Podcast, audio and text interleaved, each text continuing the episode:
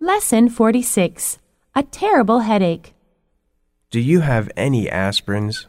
In fact, I don't. Why? I have a terrible headache. Well, you should go see a doctor immediately.